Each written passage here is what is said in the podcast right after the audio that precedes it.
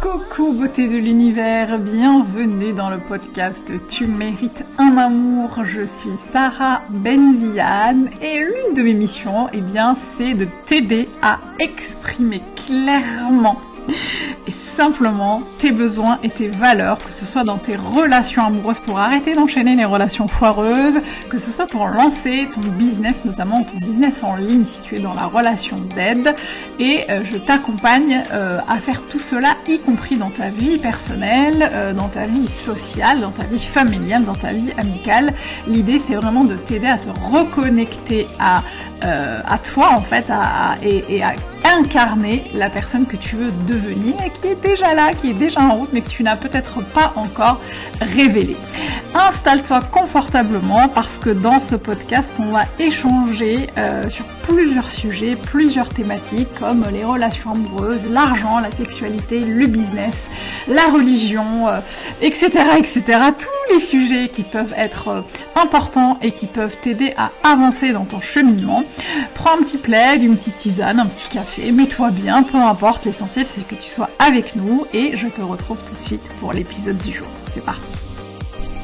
Coucou beauté de l'univers, j'espère que tu vas bien. Je suis ravie de t'accueillir dans ce nouvel épisode du podcast Tu es un amour et aujourd'hui on va parler de relations amoureuses euh, et principalement du syndrome de la sauveuse. Alors c'est quoi le syndrome de la sauveuse? Euh, Eh bien c'est simplement le fait d'avoir euh, régulièrement, voire systématiquement, l'impression de devoir sauver ou changer ou accompagner sur le chemin de la transformation toutes les personnes que tu fréquentes ou avec qui tu as des relations, et d'ailleurs pas uniquement que des relations amoureuses, hein, euh, le syndrome de la sauveuse peut aussi s'étendre sur euh, euh, sa sphère pro, sa sphère amicale, sa sphère familiale, etc. etc. Peut-être que tu as l'impression de devoir accompagner les gens à aller mieux, de devoir les sauver, de devoir les changer. Euh, et la question que tu peux peut-être te poser, c'est c'est quoi, euh, comment on reconnaît euh, qu'on a ce fameux syndrome de la sauveuse? moi, je sais que je l'ai je l'ai beaucoup eu dans le passé, notamment avec mon ex-mari, où j'avais tout le temps l'impression de devoir l'accompagner, l'aider, le soutenir, le booster. alors attention, je ne suis pas en train de dire qu'il ne faut pas accompagner, booster, soutenir les gens qui sont autour de nous.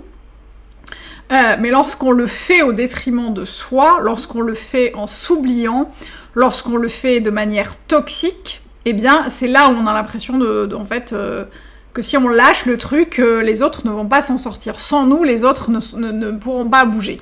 Euh, je l'ai aussi vécu dans certaines de mes relations amoureuses où j'avais parfois euh, en fait des relations avec des mecs qui étaient un peu paumés dans la vie, qui ne savaient pas trop ce qu'ils voulaient, euh, qui avaient des difficultés financières, qui avaient des difficultés au boulot, qui avaient des problèmes familiaux. Je me sentais investie d'une mission qui était vraiment la, j'étais vraiment la nurse, j'étais vraiment la, la, la nounou, l'infirmière du gars.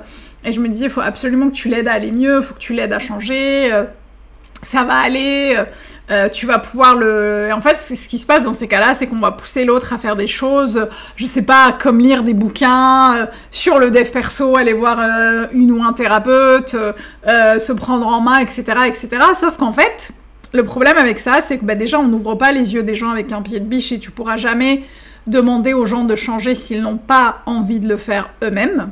Euh, ça, c'est impossible et vraiment, je le sais parce que moi-même, je l'ai vécu et parce que je l'ai vécu dans les deux sens. Je sais qu'on peut changer, j'ai moi-même changé, mais j'ai commencé à changer euh, quand j'ai vraiment décidé moi-même de le faire et pas pour, faire plaisir aux gens.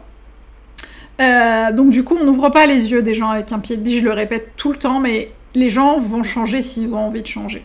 Et donc tu ne pourras pas changer la personne que tu fréquentes ou avec qui tu as une relation amoureuse si elle-même n'a pas décidé de le faire. Et puis surtout, tu risques de t'essouffler, tu risques de te, crever, de te fatiguer, parce que tu vas faire plus d'efforts que, que, que, ce que tu as besoin de faire. Euh, tu vas être euh, vraiment, tu vas être exténué à devoir toujours porter l'autre à, bout de bras, devoir faire des choses pour lui, devoir lui proposer, lui suggérer des choses, le, le booster, le bouger. Et puis surtout, tu vas être déçu parce que tu vas parfois avoir l'impression, euh, je dis parfois, mais honnêtement, si les gens ont pas envie de changer, tu auras beau leur proposer des choses, bah ils vont pas y aller.